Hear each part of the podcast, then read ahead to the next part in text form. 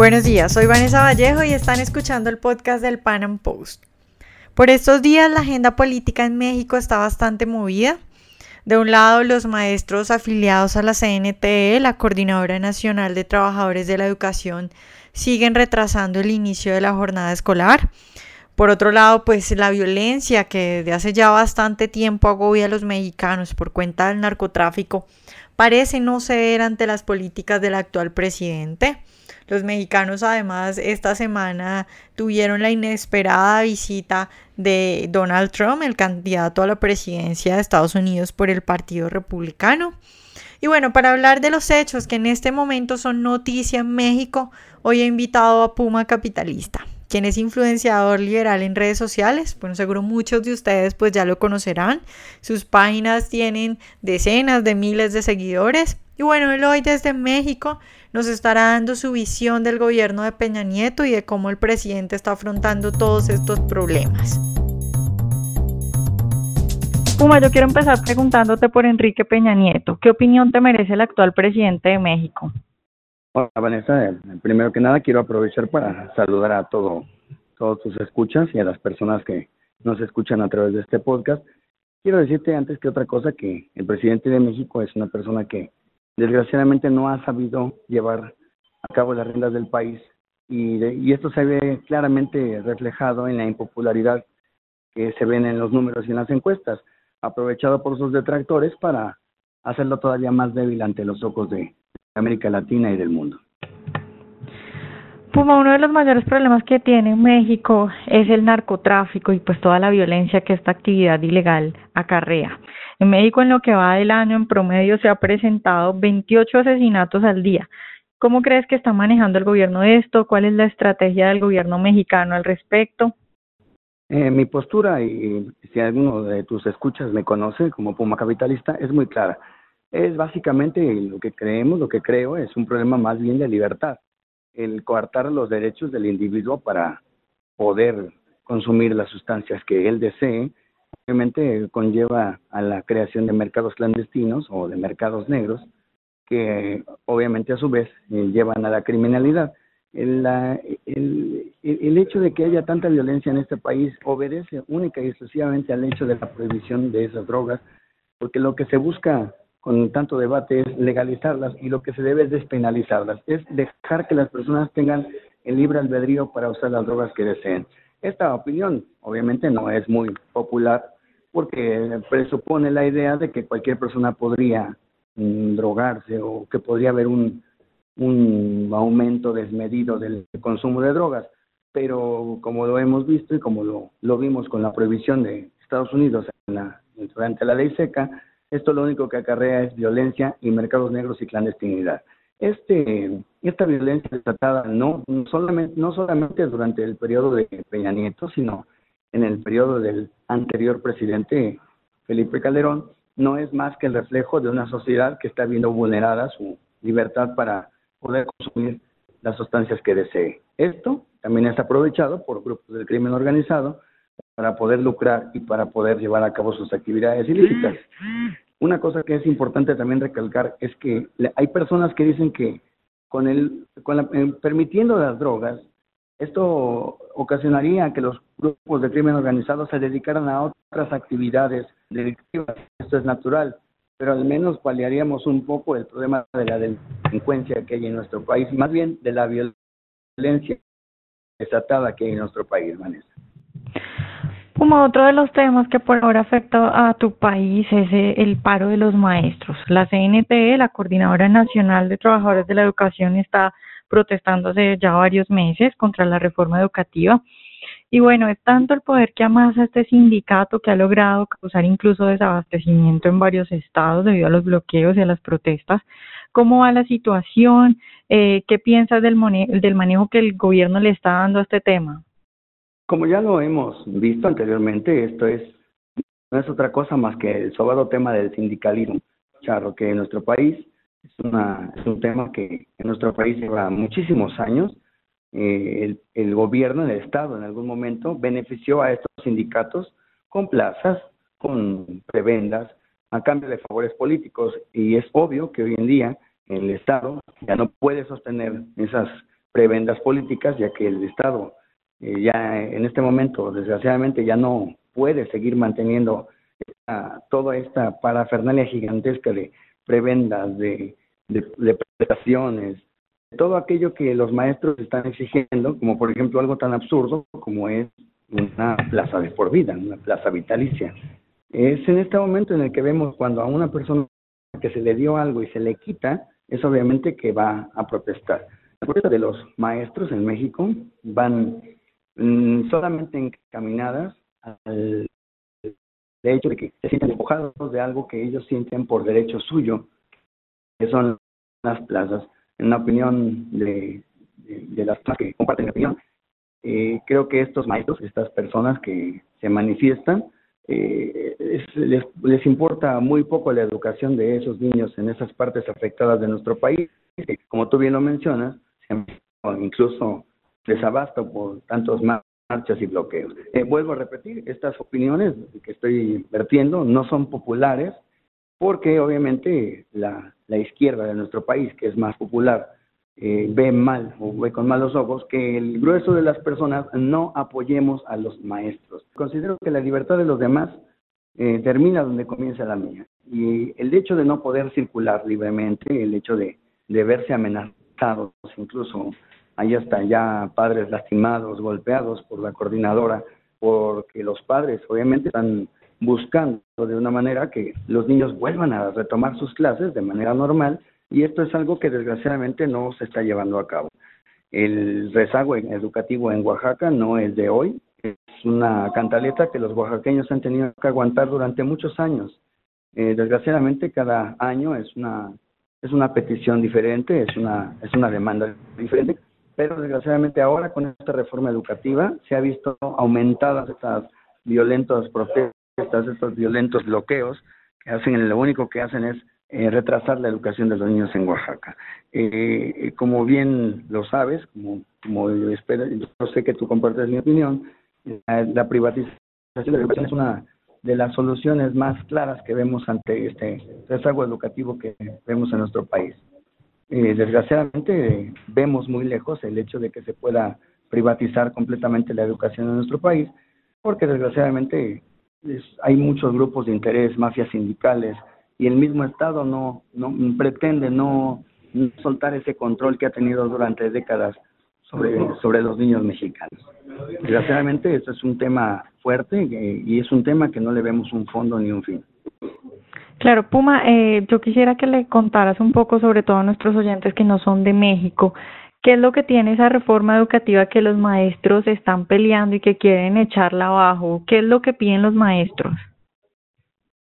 Mira, los maestros desgraciadamente se niegan ante la... Eh, es una evaluación que les están este, pidiendo que hagan. Esta evaluación y las reformas estructurales educativas eh, llevan de la mano a la idea de que como empleados, un maestro que falte, un maestro que no dé el ancho en el en sus capacidades académicas para poder trabajar, es una persona que no va a poder dar clases. Eh, desgraciadamente los maestros han tergiversado toda esta idea de, de, la reforma educativa y le hacen creer a la población que, la, uno, el, sus, sus, plazas están en peligro, que lo despedirán por, por a granel, que la educación se, se, privatizará, que los padres van a tener que pagar por los o por todo lo que es el mantenimiento de las escuelas y esto, si la gente ha leído la reforma educativa, dista mucho de ser cierto. Lo único que la reforma educativa está exigiéndoles a los maestros como empleados, obviamente, es que se sometan a una evaluación como la que se somete cualquier médico, abogado o licenciado en cualquier profesión.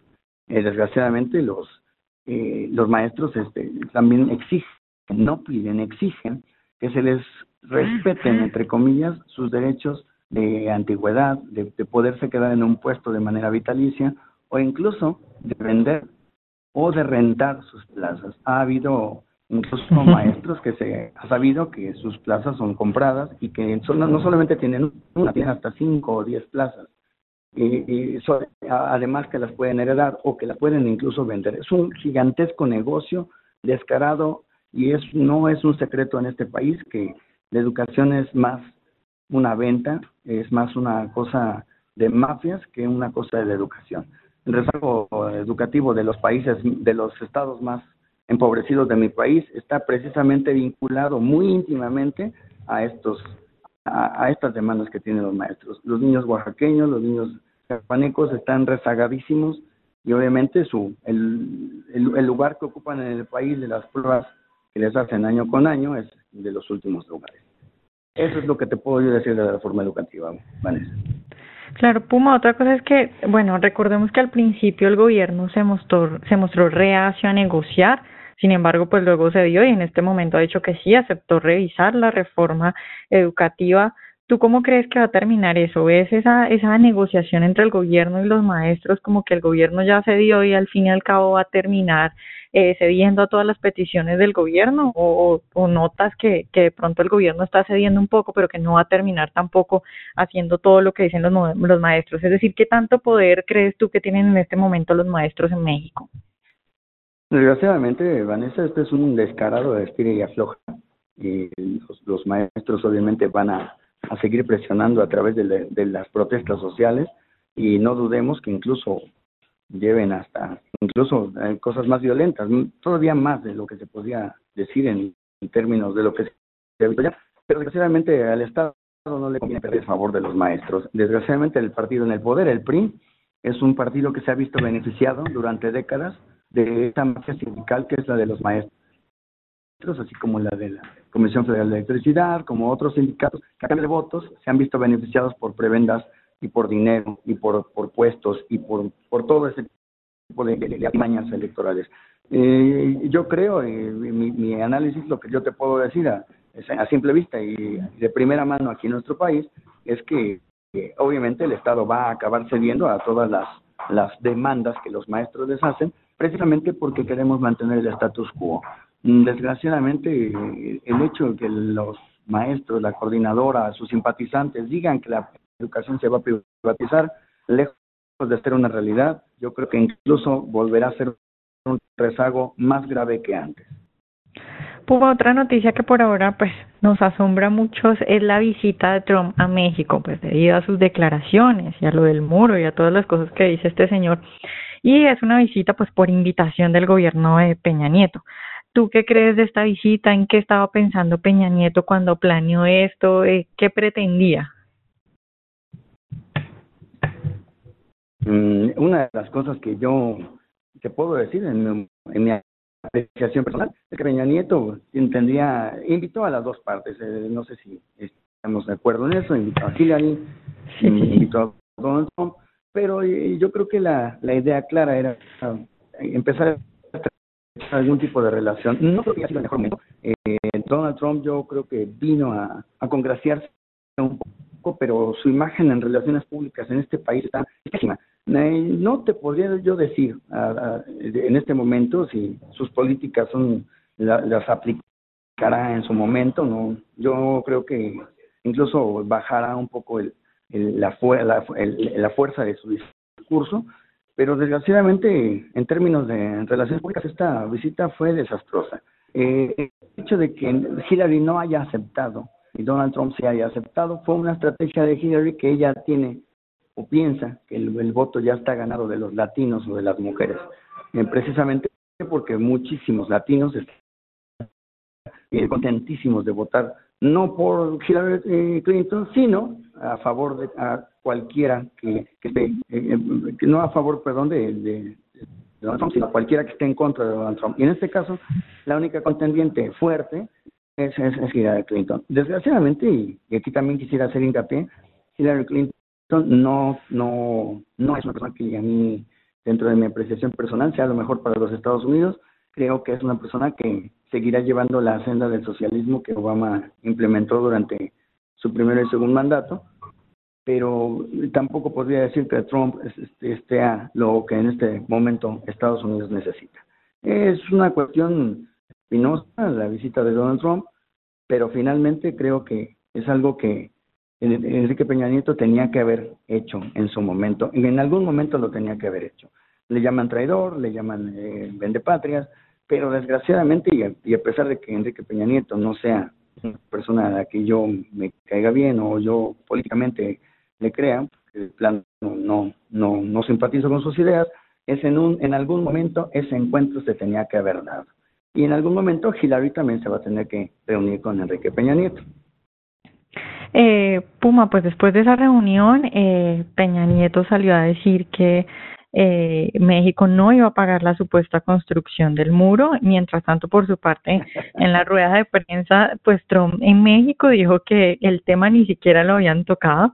Luego fue a Arizona, que pues es un estado bastante conservador, anti-inmigrantes y todo esto, y en Arizona dijo que sí, que él sí iba a construir el muro y que sí le iban a pagar los mexicanos.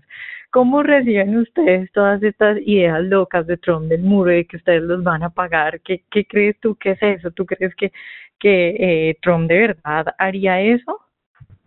Yo creo que la estrategia de Trump fue el, típico bullying de, de parvulario, de, de, de escuela de, niños, eh, el, el, el dime si diretes. Desgraciadamente, aunque Enrique Peña Nieto, hay un video donde él es claro y le dice a él que no va a pagar de ninguna manera el muro y creo que pues finalmente Trump tiene su dicho, y sabe con quién decirlo, sabe cuál es su auditorio, sabe cuál es la gente que lo sigue y es lógico que va a tratar de hacer ver al presidente como alguien débil, como alguien enclenque, porque precisamente esa es la percepción que tienen en el mundo el presidente de México todas las personas de, los países que son nuestros vecinos, aliados y más allá de Europa. Desgraciadamente nuestro presidente no tuvo firmeza, no tuvo la, la fortaleza, a pesar de la diplomacia, para hacerle quedar en claro en público a Trump que esto no iba a suceder. Aunque finalmente, eh, si gana Donald Trump y eh, si llega a construirse el muro, no tengo clara la idea de cómo nos podrían obligar a pagar ese muro. Eh, la verdad es que no, no, no, no, no me queda muy claro. Pero creo que más que nada, y esto lo debemos tomar como, como las campañas. Las campañas se han vuelto un circo en los últimos 30 o 40 años. Eh, ya no se trata de la mejor propuesta, sino del, del mayor escándalo. Y creo que Trump está sacando muy buen provecho de todo esto. Me fijé incluso que hizo un sketch para un programa cómico en donde incluso ridiculizaba al presidente Enrique Peña Nieto y todo esto forma parte de su, de su campaña. Estoy seguro que si llega al poder va a tener que suavizar su discurso. Yo veo muy poco viable alguna de sus propuestas de Donald Trump, la verdad, no sea a consideración de lo que diga la gente que, que, conozco, que, que, apreciamos, que, apreciamos la libertad. Creo que no, no va a ser posible que incluso el, el, el, gobierno de Estados Unidos le dé esa libertad que él tanto ha prometido o ha que va a tener durante su mandato. Yo creo que él se está anunciando más como un emperador, que es lo que en este momento el norteamericano promedio que, perdió todo durante la crisis del 2008 es lo que está esperando escuchar, que haya una persona que lo va a salvar, que le va a volver, que le va a devolver sus trabajos, que le va a devolver esa, esa abundancia que había de, después de, de la Segunda Guerra Mundial, cuando empezó otra vez el boom económico. Eh, pero no creo que Trump sea la solución. Creo que tanto Trump como Hillary, bueno, más bien Trump, va a tener que suavizar su, su, su discurso. Hillary, yo creo que ella está, es perfectamente congruente, es una mujer de hierro, es una mujer fuerte, es una mujer muy fría. Y eh, la verdad es que si yo fuera norteamericano, jamás votaría por Hillary. Pero la verdad, eh, me reservaría mi, mi, mi voto y no sabría si votar por Trump. Eh, Puma, bueno, ya para terminar, yo te quisiera preguntar cómo, cómo ves el liberalismo en México. Digamos en redes, pues eh, yo veo que se mueve mucho, hay muchos seguidores mexicanos, pero pues ustedes allá cómo lo ven, cómo ves tú el futuro del liberalismo en, tu país. La verdad lo vemos en pañales, eh, precisamente platicando con, con personas que son muy mucho más sabias que yo anoche, platicábamos precisamente que el liberalismo es algo que en México vemos en pañales. Eh, no, no ha salido de cafés, no ha salido de, de, locutorios, de, no ha salido de podcast, no ha salido de, vamos, no, no, no tiene una presencia. Hay un partido libertario, que es este Partido Libertario de México, no ha tenido una presencia, no ha tenido un líder claro, no ha tenido, tienen, no, no, vamos, no hay una estructura. Y creo que es más bien porque no, no ven un futuro claro en el en el, en el aspecto de entre ellos mismos no, no, no hay un gran apoyo. La verdad es que yo le tengo muchísima fe a los, a los jóvenes libertarios, a los jóvenes anarcocapitalistas, porque poco a poco, de hecho, lo vemos en pañales, pero no estoy diciendo que está detenido su crecimiento, lo veo en constante evolución, lo veo en constante crecimiento. Vamos tener la página de Facebook Puma Capitalista hace cinco años, la verdad es que era prácticamente impensable, pero ahora en este momento, ya con la cantidad de seguidores que tenemos, creo que es, la, es el momento eh, en el que nos damos cuenta que el liberalismo sí está creciendo en nuestro país, Vanessa. Creo que es algo que, que está creciendo, que está avanzando. Sí está muy, muy, muy, muy pequeño todavía, pero la verdad es que cada vez vemos más personas que quieren unirse al liberalismo, que vemos cada vez más personas que, que creen en el ahorro, que creen en la inversión, que creen en el liberalismo político, que creen en la despenalización de las drogas. Estamos muy contentos por ello y verdad, pues le seguimos dando desde nuestra pequeña trinchera que nosotros podemos tener. Claro, y vamos poniendo nuestro granito de arena. Bueno, Puma, pues muchas gracias por estar hoy acá y bueno, esperamos tenerte más adelante, tal vez hablando de otros temas. Te agradezco mucho y agradezco, espero me des la oportunidad de decirle a nuestra audiencia, a nuestros seguidores de Facebook, que ya muy pronto estará disponible el dominio www.pumacapitalista.com para que puedan podamos leer, podamos tener artículos, podamos tener libros, podamos tener eh, merchandising, cosas que, y, y sobre todo publicar cosas que Facebook, por desgracia y por la corrección política, y espero tú también lo entiendas, sobre todo tú eres la que más lo va a entender, no nos va a permitir Entonces vamos a tener articulistas, vamos a tener este cosas excelentes, vamos a tener sorpresas para las personas que, nos siguen y pues más que nada que se vuelva un foro que se vuelva un, un punto de reunión para las personas de todas las corrientes liberales en nuestro país.